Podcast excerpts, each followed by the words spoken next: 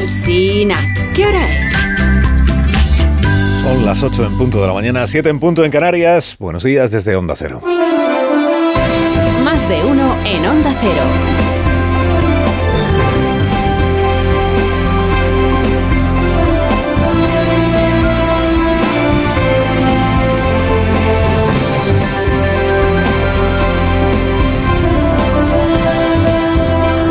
Bienvenidos a una nueva mañana de radio. Estamos ya en el tercer día de febrero del año 2023.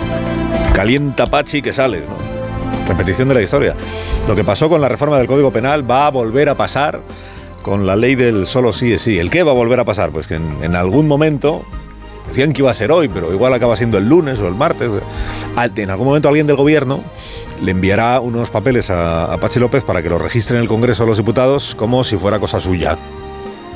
La proposición de ley que hace el Grupo Parlamentario Socialista.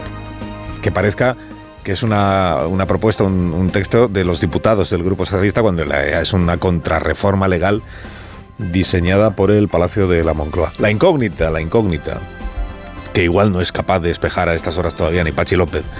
La incógnita es si finalmente cuando se conozca el contenido de esa proposición se corresponderá con lo que hasta esta semana ha venido proponiendo el Ministerio de Justicia, con lo que ha propuesto Podemos, que no es lo mismo, o con un pasteleo intermedio que permita que los dos socios presenten esta proposición juntos. O traducido, si la coalición de gobierno firma la paz consigo mismo, o la brecha se acaba convirtiendo en una guerra de verdad. Esta es una ley magnífica, pero está teniendo unos efectos no deseados que están generando alarma social. ¿O no es verdad? El Grupo Socialista hizo esta semana eh, una aportación a la cultura política de nuestro tiempo que no ha sido suficientemente valorada. ¿no? Esto que acaba de decir Pachi López, lo ha escuchado usted. ¿no? Una ley puede ser magnífica, no solo buena, ¿eh? magnífica y generar alarma social. Tócate las narices. ¿Cómo? Pues sí, sí. Le parece muy normal esto al, grupo mayoritario de la Cámara. Hemos hecho una ley buenísima, perfecta, estupenda, que como ha generado una enorme alarma social hay que modificarla. Pero vamos, normalidad. Dice el diario El País que fue el lunes cuando el presidente Sánchez les dijo a sus subordinados que esta misma semana, esta misma semana, tenía que quedar resuelto el remiendo este al solo sí es sí. Bueno, resuelto, entiéndame. Resuelto desde el punto de vista electoral. O sea, poder decir a la opinión pública ya está arreglado. Ya está arreglado, ya hemos llevado al Congreso los cambios que hay que hacer para que frene, cese, termine el malestar general por las rebajas de penas a algunos violadores, ¿no? Fin de la historia. Hay propuestas que ha hecho, que se hicieron desde el Ministerio de, de Igualdad y que son buenas propuestas. Pero si mantienes la misma ley, siempre puede haber un juez que te la interprete para rebajar las condenas. A ver, esta parte se la han, se la han debido explicar mal o todavía no se la han explicado a- al portavoz del Grupo Socialista, Pachi López, porque él insiste en que la ley hay que remendarla pensando en los violadores ya condenados que puedan ver revisadas a la baja sus penas. Y, y que no, que no, que ya hemos explicado aquí esta semana que ya no va de eso este asunto. Que el propio gobierno dijo el domingo pasado que se trata de solucionar problemas a futuro. O sea, que quienes violen de ahora en adelante no tengan menos castigo que el que habrían tenido con la ley anterior a la del solo sí es sí. Que es una manera de admitir que para algunos supuestos la ley en efecto contempla penas más bajas que el código penal que había antes.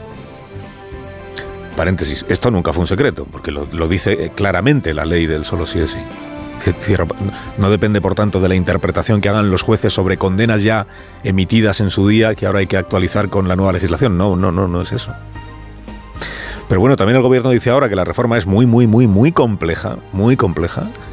Y Pachi López, a Pachi López le parecía muy sencilla, muy, muy, muy sencilla, en diciembre, la primera vez que habló en la sexta de remendar la ley visto su resultado. Y lo mismo que se ha aplicado con carácter retroactivo, apliquemos con carácter retroactivo esto para que esa persona que posiblemente pueda salir a la calle, pues vuelva a la cárcel.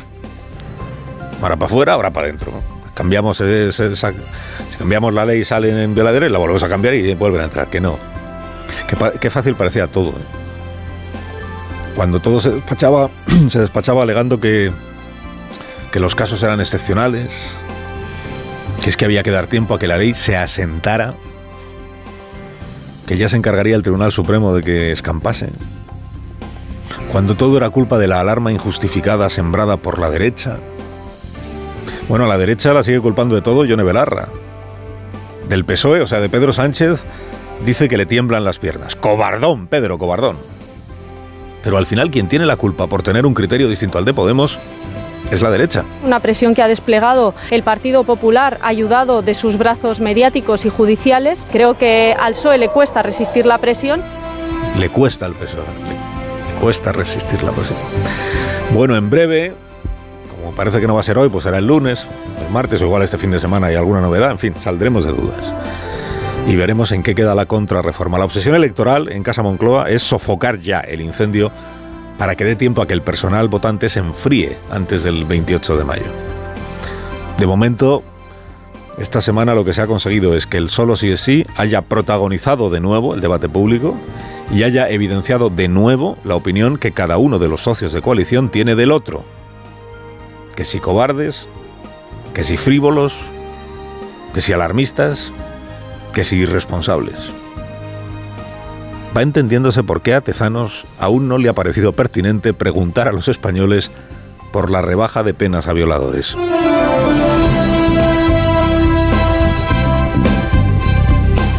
estando a bofetada limpia esta semana Podemos contra el PSOE, por cobarde, cobarde, se personó Sánchez en Rabat a celebrar la magnífica relación que dice tener con Mohamed, desde que se plegó el presidente a atribuir la soberanía del Sáhara Occidental a Marruecos.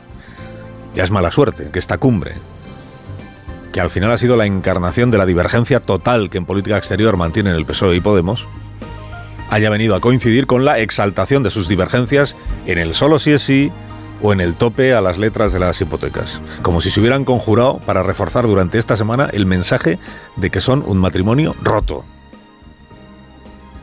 La parte socialista del Ejecutivo venía publicitando desde primeros de este año con, con cierta trompetería, digamos, las dos cumbres que se iban a celebrar con gobiernos vecinos. En Barcelona con Macron, lo del hidroducto, este que le llaman ahora, la tubería por debajo de...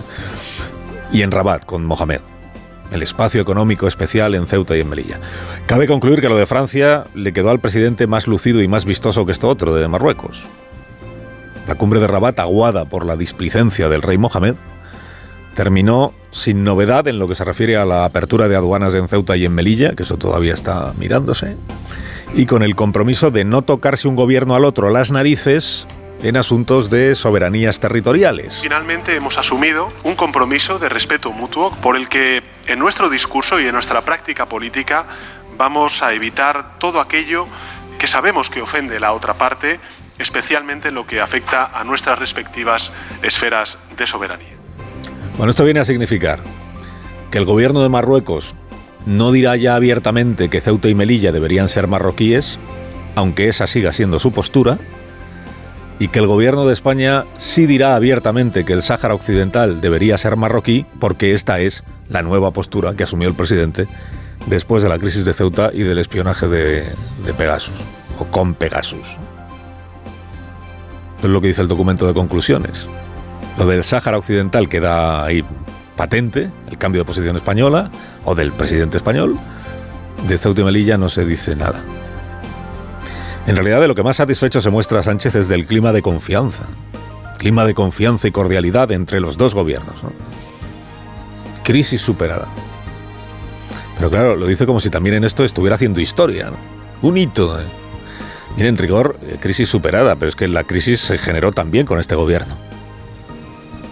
Lo que está haciendo es reparar el destrozo que el propio gobierno causó hace dos años, cuando se trajo a escondidas al líder del Frente Polisario, Abraham Gali, a un hospital de Logroño, enfureciendo a Mohamed y generando una crisis de dimensiones casi casi épicas. O sea, dos años después de aquello, una ministra descabezada después, la señora González Laya, un intento de desestabilización marroquí de Ceuta después, el presidente está orgulloso de haber restablecido la confianza. Al precio de traicionar la posición histórica de España sobre el Sáhara, al precio de ningunear al Parlamento español en este asunto y al precio de hundir la relación política y comercial que teníamos con Argelia. No parece que dé el balance para sacar pecho. Carlos Alsina en Onda Cero.